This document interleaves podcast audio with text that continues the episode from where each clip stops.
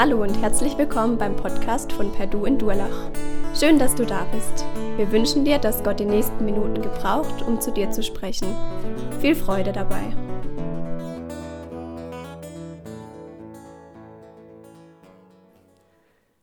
Josia, ein Kind reformiert ein Volk. Ich weiß nicht, was ihr gedacht habt, als ihr dieses Thema gehört oder gelesen habt.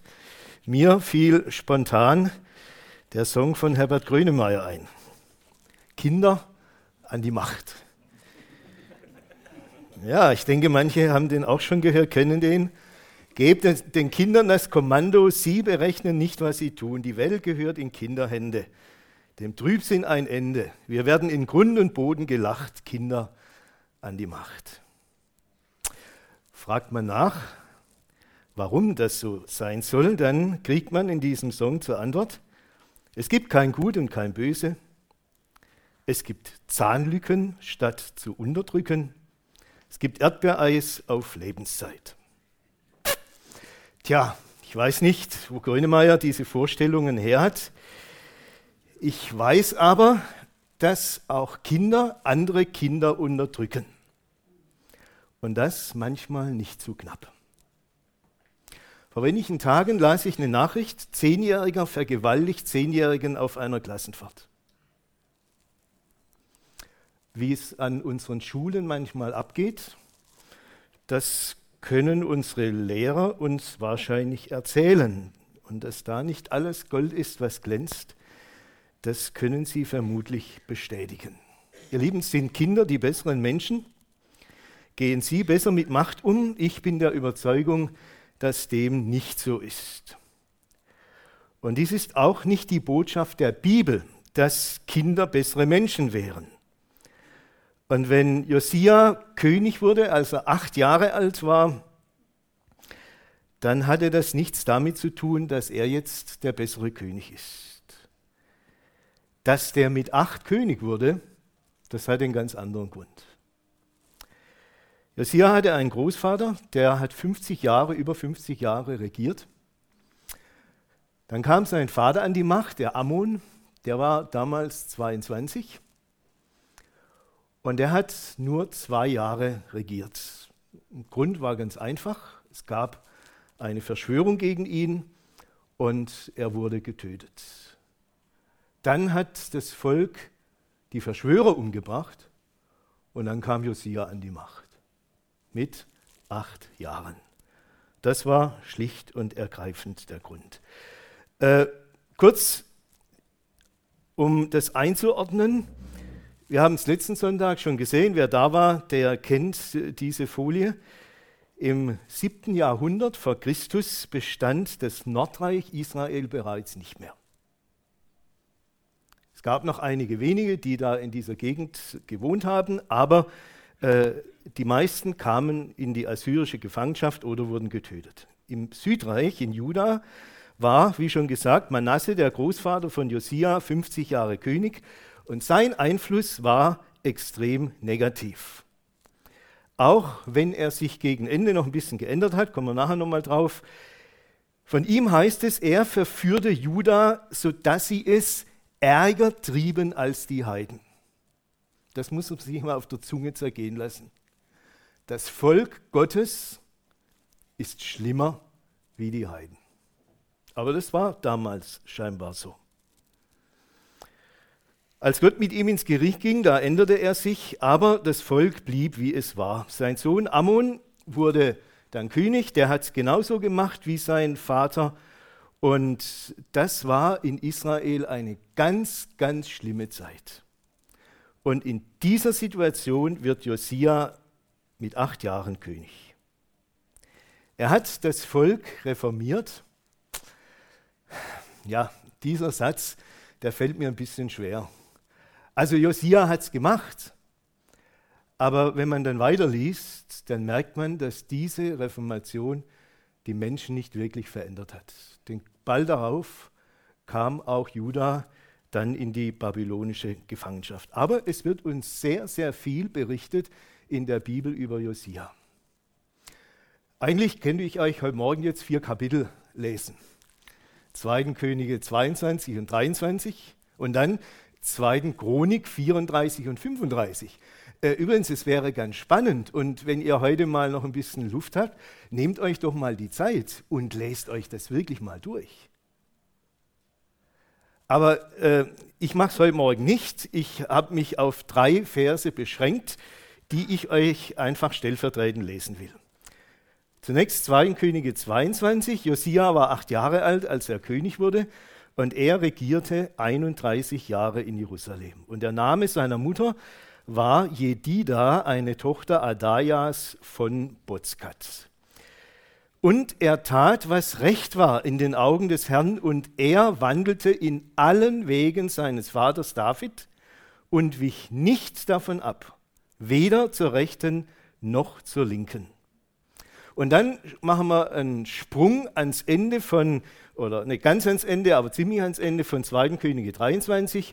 Da heißt es, und seinesgleichen ist vor ihm kein König gewesen, der sich so von ganzem Herzen und von ganzer Seele und mit allen seinen Kräften dem Herrn zuwandte. Ganz nach dem Gesetz des Mose. Auch nach ihm ist keiner seinesgleichen aufgestanden. Das ist doch ein sehr eindrückliches Zeugnis im Blick auf Josia. Und wir haben ja in diesen Wochen jetzt äh, verschiedene Personen uns angeschaut, und wir wollen von diesen Menschen lernen. Wir können sie nicht nachmachen. Ja? Ihr habt schon gemerkt, äh, Josia lebte in einer speziellen Zeit. Und die Aufgabe, die er hatte, die hat keiner von uns in dieser Art.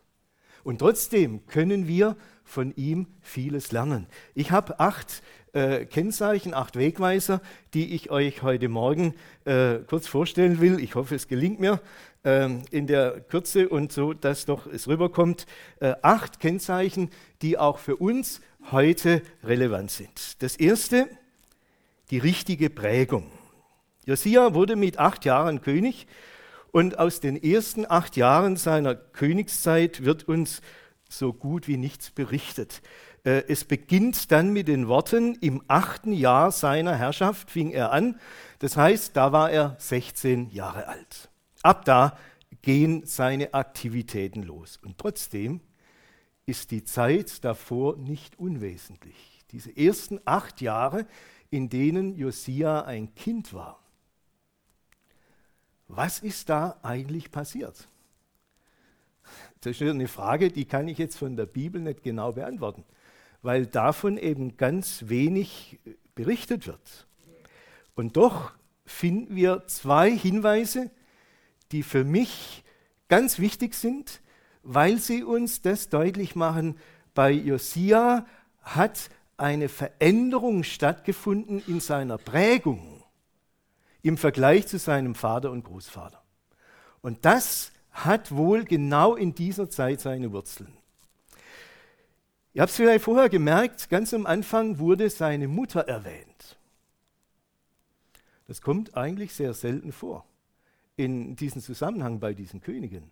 Aber dass diese Frau erwähnt wurde, hat für mich oder ist für mich ein Hinweis, dass diese Frau einen Einfluss hatte auf sein Leben und vermutlich einen positiven Einfluss. Das ist das eine. Und das andere, äh, was wir in der Bibel ganz klar finden, das ist der Prophet, jetzt muss ich nochmal zurück ähm, zu dieser Folie. Ihr seht hier ähm, bei Josia, ich habe die Pfeile da reingemacht, in seiner Zeit haben zwei Propheten gewirkt, der Jeremia und der Zephania. Und der Zephania ist wohl die entscheidende Person, auch im Blick auf das Leben von Josia. Denn Zephania ist der einzige äh, Prophet, der königlicher Abstammung war. Das wird von keinem der Propheten berichtet, außer von Zephania. Und das heißt, der Zephania hatte einen Zugang zum Königshaus. Und der Zephania hat mit Sicherheit auch diesen Josia schon in dieser Zeit geprägt. Seine Wirksamkeit war dann erst später und er hat mit seiner Botschaft wohl auch Josia unterstützt, aber er hat ihn wohl schon in dieser Zeit geprägt mit seiner Botschaft. Zephania hat zum Beispiel verkündigt, könnt ihr nachlesen, Kapitel 2, suche den Herrn. was nachher berichtet wird von Josia, das erste, was er tat, er suchte den Herrn. Also, diese Prägung war ganz entscheidend. Und ähm, dass Josia sich verändert hat, hatte eben wohl auch mit dem frühen Tod seines Vaters zu tun. Wenn sein Vater nicht gestorben wäre, dann hätte er seinen Sohn in seinem Sinne geprägt. Dann wäre es vermutlich genauso weitergegangen. Aber nun hat Gott diesen Vater so früh weggenommen. Josia war erst acht Jahre alt und jetzt konnten andere dieses Kind, diesen jungen Mann prägen. Und das wirkte sich auf im Blick auf alles Kommende. Wir kennen das auch aus dem Neuen Testament. Beispiel 2. Timotheus 1, Vers 5, da spricht Paulus von Timotheus. Und da spricht er von seiner Großmutter und von seiner Mutter, in denen auch ein ganz lebendiger Glaube vorhanden war. Paulus kannte die. Und er sagte, genau dieser Glaube, der in deiner Großmutter und deiner Mutter war, der ist auch in dir. Das heißt, auch Timotheus war schon geprägt von dem, was seine Großmutter, seine Mutter ihm mit auf den Weg gegeben haben. Und ihr Lieben, das ist die Frage auch für uns heute. Wer prägt unsere Kinder? Viele Einflüsse, die kommen von außen, die können wir auch gar nicht immer abwehren. Ja, das ist mir klar. Aber die Frage ist doch, was tun wir, damit unsere Kinder etwas mitbekommen, das ihnen die Chance gibt, sich für Jesus zu entscheiden, nach Gott zu fragen und zu erkennen, etwas Besseres gibt es nicht, als wenn ich mein Leben diesem Gott anvertraue. Wenn ich zurückdenke an mein eigenes Leben, dann bin ich heute noch Gott von Herzen dankbar, dass er mir Eltern geschenkt hat, die nicht unbedingt selber mich geprägt haben, schon auch ein bisschen, aber meine Eltern haben dafür gesorgt, dass Einflüsse in mein Leben hineinkamen, die mich geprägt haben. Zum Beispiel gab es bei uns eine Kinderbibelwoche mit Walter Hahn von der KEB. Da war ich zehn Jahre alt und obwohl meine Eltern sehr beengt wohnten mit uns als Familie, waren sie es, die den Walter Hahn eingeladen haben, dass der in diesen Tagen bei uns gewohnt hat. Und da denke ich heute noch zurück, diese Tage mit ihm äh, haben bei mir einen tiefen geistlichen Eindruck hinterlassen. Oder ich denke an Freizeiten, die meine Eltern mir ermöglicht haben. Mein Vater war ein einfacher Beamter, der hat nicht viel Geld gehabt. Meine Mutter hat nicht gearbeitet. Aber wenn es darum ging, auf eine Freizeit zu gehen, war immer Geld da. Meine Eltern haben viel an dieser Stelle investiert, dass ich eine Prägung mitbekommen habe, die mit Sicherheit wichtig war, auch für alles andere. Das allein heißt noch nicht, dass jemand gläubig wird. Es hätte auch sein können, dass ich mich irgendwann später ganz anders entschieden hätte und einen ganz anderen Weg gegangen wäre. Das ist ja damit nicht festgelegt. Aber so eine Prägung ist zumindest ein guter Ausgangspunkt, dass ein junger Mensch Gott begegnen kann und Gott finden kann. Zum Zweiten. Das Zweite ist die Suche nach den Grundwerten unseres Lebens. Und da fängt es nun an bei äh, Josia, das wird uns in 2. Chronik 34, Vers 3 äh, gesagt.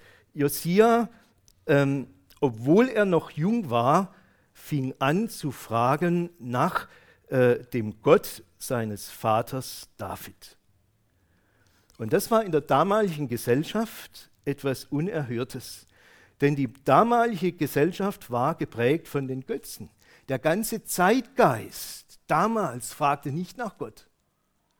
Und wenn Josia anfing, nach Gott zu fragen, das mit 16 Jahren, dann hat er hier etwas getan, was völlig aus dem Rahmen fiel.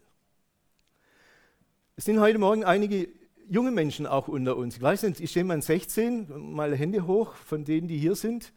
Wer ist 16? Äh, ja, da, ah ja, genau, da hinten. Ja, also, äh, Josia war so alt wie ihr. Und ich weiß nicht, was man in dem Alter sich alles für Gedanken macht. Ich denke, es ist nicht unbedingt normal, dass man anfängt, nach Gott zu fragen, sondern man hat da ganz andere Fragen nach Beruf und nach Freundschaft und nach Spaß und Zukunft und so weiter. Und viele junge Menschen klammern die Gottesfrage aus. Josia tut das nicht, sondern er sucht bewusst nach Antworten. Er fragt nach dem Gott seines Vaters David. Und äh, die Frage war für ihn natürlich, wo bekommt er denn diese Antworten her? Eine Bibel hatte er damals noch nicht. Die hat er erst später gefunden. Kommen wir nachher noch drauf. Aber äh, er hatte die Propheten und an dieser Stelle kommt für mich nochmal Zephania ins Spiel. Ich glaube, dass er jemand war, dieser Zephania, der dem Josia auch Antworten geben konnte auf seine Fragen. Und äh, damit hat Josia etwas gefunden, nämlich Werte für sein Leben. Und er hat kapiert, wenn ich diesem Gott folge, dann kann ich nicht mehr so leben, wie es alle anderen tun, sondern dann muss ich mein Leben ändern. Und dann muss auch unser Volk sein Leben ändern. Und alles, was Josia später tut, das hat genau an dieser Stelle sein Fundament. Nämlich die Frage nach Gott führte ihn zu Werten, die für sein Leben entscheidend waren. Und äh, genau das hat er dann später umgesetzt. Das Neue Testament berichtet uns im Grunde genommen dasselbe an vielen. Ich habe mal ein Beispiel genommen, dieser Äthiopier. Äh, den kennt ihr alle, äh, haben wir hier schon auch gehört, äh, Apostelgeschichte 8, kann man das nachlesen. Der kam, der hat auch Gott gesucht und hat ihn nicht gefunden in Jerusalem. Er hatte eine Jesaja-Schriftrolle, aber das verstand er nicht. Dann hat Gott es geschenkt, dass der Philippus kam und dass er ihm das erklärt hat. Und dann ist er Jesus begegnet, durch ihn Gott begegnet. Und das hat sein Leben verändert. Und ich denke, viele von uns können das wohl auch bezeugen und sagen, in dem Augenblick, als ich Jesus mein Leben anvertraut hat, da hat sich mein Leben verändert. Also wenn ich so zurückdenke, ich war damals 14, als ich diese Entscheidung getroffen habe, weil Gott mich gerufen und mich angesprochen hat, da hat sich etwas verändert. Ich war in Pforzheim am Reuching-Gymnasium und wir waren ein Jahrgang mit etwa 120 Leuten und äh, in dieser Situation habe ich ganz bewusst versucht, als Christ zu leben. Aber von diesem Augenblick an habe ich mich eben nicht mehr so verhalten wie alle anderen auch. Ich habe bei manchen Dingen eben nicht mehr mitgemacht. Ich habe ganz bewusst auch äh, gesprochen von Jesus, von meinem Glauben. Gott sei Dank waren noch andere da, die auch in dieser Zeit diese Erfahrung gemacht haben. Ich war nicht alleine. Wir waren, weiß nicht, zu sechs, zu acht. Und wir haben auch ganz bewusst versucht, Jesus zu bezeugen. Aber auch äh, drumherum, wir haben als junge Menschen damals in der Gemeinde, äh, nachdem wir äh, äh, Jesus kennengelernt haben, auch überlegt, wie können wir denn unsere Zeit gestalten. Wir sind damals zu unserem Pastor gegangen, haben gesagt, du, hast du uns irgendwie eine Aufgabe, die wir machen können? Und dann äh, hat er uns Aufgaben gegeben. Da gab es alle Menschen in der Gemeinde, die brauchten Hilfe. Und ich weiß noch, wir haben damals als junge Kerle äh, da einige ältere Leute immer wieder unterstützt, beim Einkaufen, beim Mähen, im Garten und, und, und, und. Es war uns wichtig. Die, die Veränderung, die Begegnung mit Jesus, die Suche nach Jesus und dass wir ihn gefunden haben, hat zu anderen Werten in unserem Leben geführt und wir haben nicht mehr unbedingt immer das gemacht, was alle anderen auch getan haben. Das Dritte, was wir bei Josia lernen können, Josia hat die Götzen entfernt, die damals da waren. Und ich sage euch, das war eine wahre Sisyphus-Arbeit. Wenn ihr wollt, könnt ihr das nachlesen, 2. Könige 23. Ich nenne nur mal einige Stichworte, die dort äh, genannt werden. Da heißt es, er setzte die Götzenpriester ab. Er verbrennt die Götzenbilder. Er brach die Häuser der Tempelprostituierten, die neben dem Tempel in Jerusalem standen, ab. Er verunreinigte das Hinnomtal. Das Hinnomtal, für die, die es nicht wissen, ist dieses Tal, wo auch die Juden Kinder verbrannt haben, ihre eigenen Kinder verbrannt haben, damit die Götter ihnen ja äh, die Früchte geben und, und alle diese Sachen. So ging es damals zu, in Israel. Ja. Äh, er zerbrach die Altäre auf dem Dach des Königshauses und äh, er verunreinigte die Höhen östlich von Jerusalem, ähm, die der König Salomo für die Astarte, für Chemosh und Milkom hatte herrichten lassen. Er ging sogar so weit, dass er die Gebeine der äh, Priester, die in früheren Jahren da gewirkt haben und begraben wurden, dass er die ausgraben ließ und verbrannt hatte, damit er das Land reinigte von diesem ganzen Götzendienst. Interessant ist, wenn ihr mal das nachlesen wollt, in 1. Könige 13, Vers 2, 300 Jahre zuvor, da wird genau das angekündigt. Das, was Josia hier tut, das wird in 1. Könige 13, Vers 2 angekündigt. Prophetie, die sich nach 300 Jahren erfüllt. Da wird sogar Josias Name genannt. Ja? Das ist Gottes Wort. Wir haben einen Gott, der diese Dinge auch vorhersagen kann und die erfüllen sich punktgenau. Aber zurück, äh, die Götzen entfernen. Ihr Lieben, das ist auch für uns heute das Entscheidende. Wenn ihr mal ins Neue Testament hineinschaut, finden wir genau das Gleiche. 1. Thessalonicher 1, Vers 9, da spricht der Apostel Paulus von den Thessalonichern und er sagt, ihr habt euch bekehrt, weg von den Götzen hin zu dem lebendigen Gott. Auch damals, als die Menschen zum Glauben kamen, da haben sie reinen Tisch gemacht. Da haben sie die Götzen aus ihrem Leben verbannt, damit sie wirklich mit Gott leben konnten. Oder in Apostelgeschichte 19, da lesen wir von äh, dem Wirken des Paulus in Ephesus und wie dort die Menschen zum Glauben kamen und einige, die mit Zauberei zu tun hatten, die haben dieses ganze Zeug verbrannt und das waren wertvolle Dinge. Ja? Da haben die wirklich äh, ein halbes Vermögen kaputt gemacht. Aber es war ihnen egal. Die Götzen mussten raus aus ihrem Leben. Und das hat Josia damals verstanden. Wenn ich hier nur eine halbe Sache mache, dann wird das alles nicht funktionieren. Die Götzen müssen raus. Und ihr Lieben, das ist heute genauso. Wenn Menschen zum Glauben kommen, dann ist es wichtig, dass sie an dieser Stelle Tabula rasa machen. Und ich frage dich, gibt es in deinem Leben, auch wenn du vielleicht mit Jesus angefangen hast, gibt es noch Götzen, wo du deine Liebe zu Jesus mit deiner Liebe zu irgendwas anderem teilst? Gibt es das? Dann fange an, diese Dinge zu entfernen. Ich habe das damals als junger Mensch erlebt. Für mich war das ganz klar, das hat mir keiner gesagt. Mein Götze war diese viereckige Kiste. Die gab es damals schon, ja? Kennt ihr auch. Fernsehen genannt. Deshalb gab es bei uns zu Hause ständig Zoff und Streit. Weil ich immer mehr gucken wollte, als meine Eltern das eigentlich für gut befanden. Das war schlimm damals. Aber von diesem Augenblick an, wo ich Jesus äh, nachgefolgt bin, habe ich aufgehört, ich habe kein Fernsehen mehr angeguckt. Wenn mein Vater die Sportschau angeguckt hat, bin ich raus und habe irgendwie was anderes gemacht.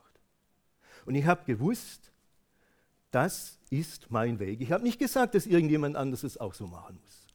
Aber ich wusste, das ist mein Götze. Und dieser Götze muss raus, sonst komme ich geistlich nicht weiter. Ich kenne einen Mann, der äh, zum Glauben kam, der hat mir das erzählt, weil wir damals in der Gemeinde gesagt haben, die Christen rein in die Sportvereine, damit wir da Zeugnis sind und so weiter. Und manche haben das auch gemacht. Aber dieser Mann hat zu mir gesagt, du, ich gehe nicht in den Fußballverein, ich komme von daher. Und dieser Fußball war mein Götze. Und ich kann das nicht mehr. Ich habe das rausgetan aus meinem Leben und ich will damit nicht mehr anfangen. Das zieht mich zurück in die Vergangenheit. Versteht ihr? Das sind Zusammenhänge, die werden hier deutlich. Und die müssen wir auch heute sehen. Ich muss weitermachen. Der vierte Punkt, Verordnung sorgen. Der Josia hat nicht nur den Götzendienst ausgeräumt, er wusste ganz genau, wenn die Götzen weg sind, dann brauchen wir was anderes. Und das andere war ja eigentlich da, nämlich die Verehrung des Gottes Israels. Und da gab es einen Tempel in Jerusalem. Aber dieser Tempel der war ziemlich heruntergekommen. Ja. Äh, für den hat man sich nicht mehr interessiert. Man hat ja seine ganze Kraft und Zeit eingesetzt bei den äh, Götzen und so. Da hat man für den Tempel des lebendigen Gottes keine Zeit mehr gehabt. Und jetzt fing der Josia wieder an, diesen Tempel zu renovieren. Und ich sage euch, das war nicht so einfach. Äh, das hat ganz schön Kraft gekostet und Zeit gekostet, aber es war wichtig. Und wenn ich hier jetzt von Ordnung spreche, dann bin ich mir bewusst, dass vielleicht bei manchen ähm, die Jalousien runtergehen und sagen, ach, Ordnung, das ist wieder typisch deutsch ähm, und so, ja, das ist typisch unsere Kultur. Ich sage euch nur, das glaube ich nicht. Äh, ich glaube zwar, dass wir Deutschen unsere bestimmten Ordnungen haben, ja, aber andere haben sie auch. Mein Vater war auch so einer, der hatte so diese typisch deutsche Ordnung und der, der ging, äh, als er im, Wohlstand war, nach Afrika, hat dort äh, mitgeholfen. In Kenia äh, haben sie Freizeithäuser gebaut, damit Kenianer äh, dort äh, eingeladen werden können, dass sie dort Jesus kennenlernen. Und da hat er so die äh, dortige Kultur kennengelernt und, ähm, und mitbekommen, wie die dort Gottesdienst feiern. Was ihn furchtbar genervt hat, war natürlich die Pünktlichkeit. Denn der Gottesdienst, der fing halt nicht um 10 an, der fing an, wenn alle da waren. Das konnte auch um 12 sein. Ja? War für ihn natürlich total nervig. Aber was er dort ganz stark, was ihn beeindruckt hat, und da hat er auch Bilder mitgebracht, das waren die Leute, wie die zum Gottesdienst kamen. Wisst ihr, die kamen nicht so wie wir heute hier, sondern diese Leute, und das war ihre Ordnung, diese Leute haben ihre besten Kleider angezogen. Die waren rausgeputzt bis zum letzten. So wie wir, wenn wir auf eine Hochzeit gehen, so kamen die Sonntag für Sonntag in den Gottesdienst, weil das ihre Überzeugung war, weil sie damit Gott ehren wollten und damit auch ein, ein Zeugnis nach außen sein wollten. Das ist auch eine Ordnung. Ja? Also bitte, nur äh, machen wir die Klammer drumherum. Äh, es geht hier auch nicht um die Ordnung als solches, auch bei Josia nicht, sondern Ordnung hat in der Bibel immer einen dienenden Charakter. Wenn wir die Ordnung zum Götzen machen, sind wir schon wieder äh, auf, dem, Irrweg. Die Ordnung dient dazu, dass Gott geehrt werden kann. Deshalb hat Paulus in Korinth äh, auf den Tisch geklopft und hat gesagt, Leute, euer Gottesdienst kann so nicht weitergehen. Denn da geht alles kreuz und quer durcheinander. Und wenn Leute kommen und, und das Evangelium hören sollen, die verstehen überhaupt nichts mehr. Nur weil ihr in eurem Chaos alles durcheinander schmeißt. Und dann hat Paulus gesagt, stopp. Wenn ihr Gottesdienst feiert, dann kommt ihr zusammen und dann redet einer nach dem anderen. Und dann reden nur zwei oder drei und zwei oder drei beten und zwei und drei haben eine prophetische Rede, aber immer schön bitte nacheinander. Und wenn ihr Zungen redet, dann nur, wenn, ihr, wenn es übersetzt wird und wenn es verständlich ist. Ja? Und Paulus sagt dort ausdrücklich, Gott ist nicht ein Gott der Unordnung, und jetzt kommt aber nicht, sondern ein Gott der Ordnung, sondern ein Gott des Friedens. Das heißt, die Ordnung dient dazu, dass Friede ist in der Gemeinde. Und darum muss es auch uns heute gehen, dass wir nicht Ordnung machen um der Ordnung willen, sondern dass Friede ist in der Gemeinde. Ich weiß jetzt nicht, wie, ich bin ja nicht oft hier, aber äh, ich kenne das von, von früher, auch von uns, von der Gemeinde, wie das so ist. Ja, da gibt es viele Gruppen und äh, ein paar Räume und manche Räume werden von verschiedenen Leuten äh, benutzt und dann gibt es halt manche, wenn die fertig sind, die gehen einfach raus und lassen das Chaos zurück. Und die nächsten, die kommen, die sind frustriert und es gibt Zoff und Streit. Kennt ihr das? Also ich kenne das. Ja. Und jetzt sagt Paulus, Gott ist nicht ein Gott der Unordnung, sondern ein Gott des Friedens. Und wenn wir wirklich Gott dienen wollen, wenn wir wirklich Gott groß machen wollen, wenn wir wirklich äh, ein Zeugnis sein wollen als Christen, dann werden wir uns eben auch da mal am Riemen reißen, sagen, okay, wenn wir hier rausgehen, wir räumen auf. Und wir lassen die Sache so zurück, wie wir sie angetroffen haben, dass alle anderen es auch so benutzen können. Ja? Das sollte eigentlich für uns als Christen doch machbar sein. Ich komme zum nächsten, die, äh, das mache ich nur ganz kurz, weil das Thema ist, denke ich, bei uns äh, äh hinlänglich bekannt. Ähm, aber ich möchte es doch erwähnen, Josia hat Mitarbeiter eingesetzt, die dann im Tempelbau äh, sich mit eingebracht haben. Das waren ganz unterschiedlich. Da gab es Leiter, da gab es dann Verantwortliche in der mittleren Ebene, es gab ganz einfache Arbeiter, aber die haben zusammengearbeitet und haben damit Gott gedient und haben den Tempel wieder aufgebaut. Im Neuen Testament, ich denke, das ist bekannt, das kann ich hier kürzer machen. Es gibt diesen schönen Satz, jeder Christ ein Mitarbeiter und ich möchte jeden von euch auch da ermutigen, wenn ihr Jesus kennt, Jesus nachfolgt, dann fragt ihn doch auch, wo will er dich gebrauchen? Denn jeder, der gläubig ist an Jesus, hat mindestens auch eine Gabe von ihm bekommen. Und diese Gabe, die sollen wir einsetzen zur Ehre Gottes. Der nächste Punkt ist mir nochmal ganz wichtig. Was bei Josia äh, auffällt, Josia hat auf Gottes Wort gehört. Nämlich, als die den Tempel renoviert haben, da haben die plötzlich Schriftrollen gefunden. Stellt euch mal vor.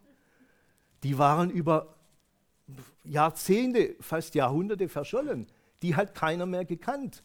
Und die haben sie gefunden und dann kam sie damit zu Josia und ja, lest mal vor. Ja. Und dann fingen die an vorzulesen und das war das Gesetz, also ersten fünf Bücher Mose. Dann fingen die an vorzulesen und als der Josia das hört, da ist er im tiefsten Inneren getroffen. Und da merkt er, Mensch, wenn das Gott so gesagt hat, wenn das Gott will, dass wir so leben, dann sind wir wirklich jenseits von Gut und Böse. Dann müssen wir uns wirklich verändern. Der Josia war so tief getroffen, der hat Leute geschickt äh, zu der Prophetin Hulda, die hat damals gerade in Jerusalem gelebt und hat die befragen lassen. Äh, was sollen wir denn tun? Und die hat dann auch äh, entsprechende Antworten gegeben. Mir ist wichtig geworden an dieser Stelle, in der Beschäftigung äh, mit dem Wort Gottes gibt es zwei, zwei Erfahrungen. Die eine ist die, dass Gott es machen kann, dass uns sein Wort manchmal unmittelbar trifft. Vielleicht kennt ihr das auch. Man geht vielleicht wohin in den Gottesdienst und äh, erwartet eigentlich nichts Großes. Und dann kommt eine Predigt und plötzlich trifft mich das Wort und lässt mich nicht mehr in Ruhe. Ich habe das mal erlebt in einer Gemeinde, da habe ich gepredigt, dann kam nachher eine Frau, die war total aufgelöst. Wer hat Ihnen von mir erzählt? Woher wissen Sie das von mir? Ich kannte die Frau überhaupt nicht. Ich habe sie erst mal beruhigt und habe gesagt, jetzt mal langsam, jetzt sagen Sie mal, was, was ist denn los? Ja, Sie haben genau meine Situation beschrieben. Sie müssen mich kennen. Ich habe ja gesagt, ich weiß nichts von Ihnen. Das ist der Geist Gottes. Der hat Sie jetzt an dieser Stelle angesprochen. Und das ist jetzt für Sie wichtig, dass Sie da reagieren. Also, das ist die eine Erfahrung. Die kann man ab und zu mal machen, wenn Gott will, kann er uns so einfach mal erreichen. Aber das Normale ist das, dass wir die Bibel lesen, dass wir regelmäßig drin lesen, damit wir Gottes Willen immer besser kennenlernen. Und das hat der Josia nämlich auch gemacht. Deshalb konnte er nachher das Passafest einführen. Ja, das war nur möglich, weil er die Bibel fortlaufend gelesen hat, also diese Schriftrollen. Also beides ist möglich und das ist heute für uns ein ganz entscheidender Punkt, äh, dass wir wirklich am Wort Gottes dranbleiben und dass das Wort Gottes uns lenken und leiten kann.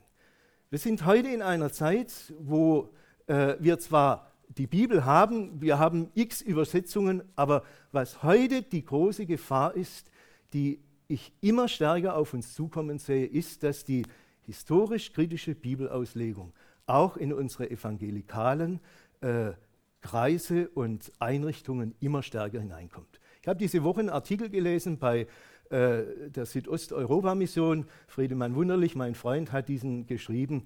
Den würde ich euch dringend empfehlen. Wer ihn will, kann euch zumailen. Äh, da spricht er genau diesen Punkt an und nennt die Dinge beim Namen. Wie immer stärker auch in sogenannte bibeltreue Ausbildungsstätten die historisch-kritische Universitätstheologie hineinkommt. Und das wird unsere Gemeinden kaputt machen. Ich kann euch nur sagen, ich war dieses Jahr im Urlaub in Pellworm äh, meine Frau und ich, wir haben da eine Predigt gehört. Wir sind aus dem Gottesdienst rausgegangen, wir waren erschlagen. Zu meiner Frau gesagt, jetzt siehst du mal, wohin die historisch-kritische Bibelauslegung äh, letztlich führt. Das war eine, eine Botschaft, die darüber kam, die hat nichts mehr mit der Bibel zu tun gehabt. Die war eine Verführung sondersgleichen. Wir waren wirklich schockiert, wir haben gesagt, das, das kann es doch eigentlich gar nicht geben. Aber das gibt es, das ist heute die Realität. Äh, das, was diese Frau verkündigt hat, das war nicht mehr der Gott der Bibel. Das war irgendein von ihr zu selber zusammengebastelter Gott. Aber genau diese Entwicklung ist da. Ich, ich wollte es nur ansprechen. Bei Josia sehen wir das, er hat auf Gottes Wort gehört. Das Vorletzte, die Rückbesinnung auf Gottes große Taten. Wir haben es vorher gehört, Psalm 111, der Micha, wir haben uns nicht abgesprochen, aber war super. Das hat genau hier gepasst. Ja, Rückbesinnung auf Gottes große Taten. Äh, Gott spricht zu uns und er will uns immer wieder an das erinnern, was er getan hat. Äh, Josia hat das Passafest wieder eingeführt und es heißt dann von ihm, es gab nie in der Geschichte Israels eine Zeit, wo das Passafest so präzise und so gründlich gefeiert wurde wie zu seiner Zeit. Und das Ganze hat den Sinn, äh, die Menschen zu erinnern an das, was Gott für uns getan hat in der Vergangenheit und was er auch heute für uns tun will. Äh, Vergleichbar im Neuen Testament wäre für uns das Abendmahl, das uns ja auch immer wieder zurückführt auf das, was Jesus Christus für uns getan hat. Und ihr Lieben, das darf uns nie, bitte nie selbstverständlich werden. Wenn das, was Jesus für uns getan hat, für uns selbstverständlich ist, dann haben wir irgendwo was verpasst.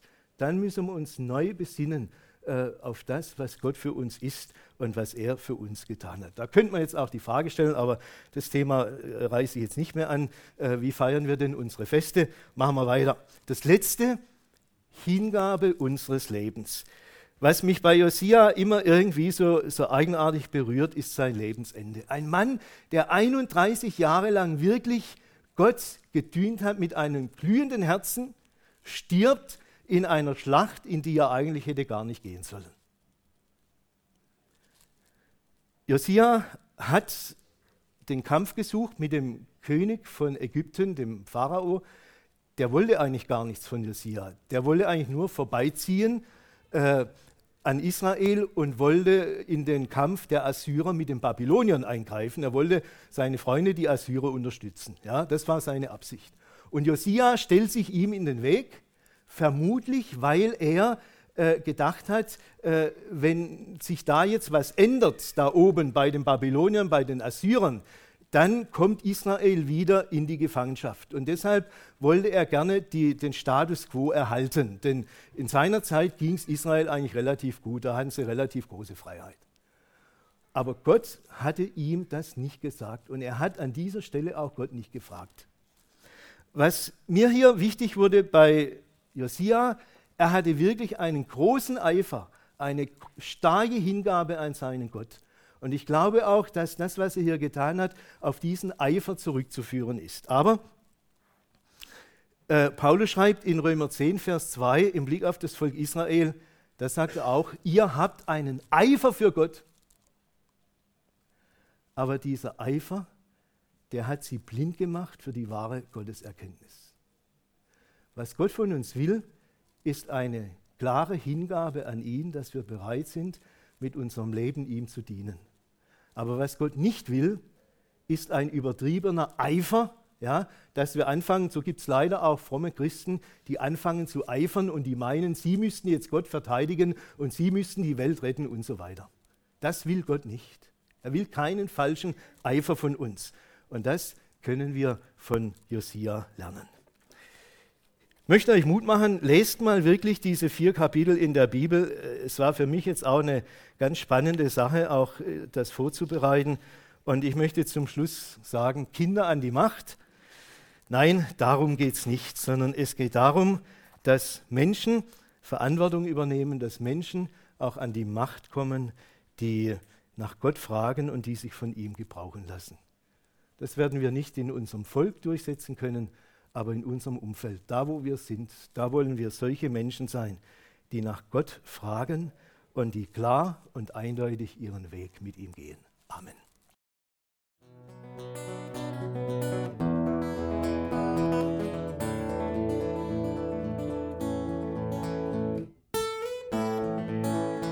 Wir hoffen, der Podcast hat dir weitergeholfen. Falls du noch Fragen hast, besuche gerne unsere Homepage unter www.per-du.church. Hier findest du alle wichtigen Infos zur Gemeinde und zum Glauben. Tschüss und bis zum nächsten Mal.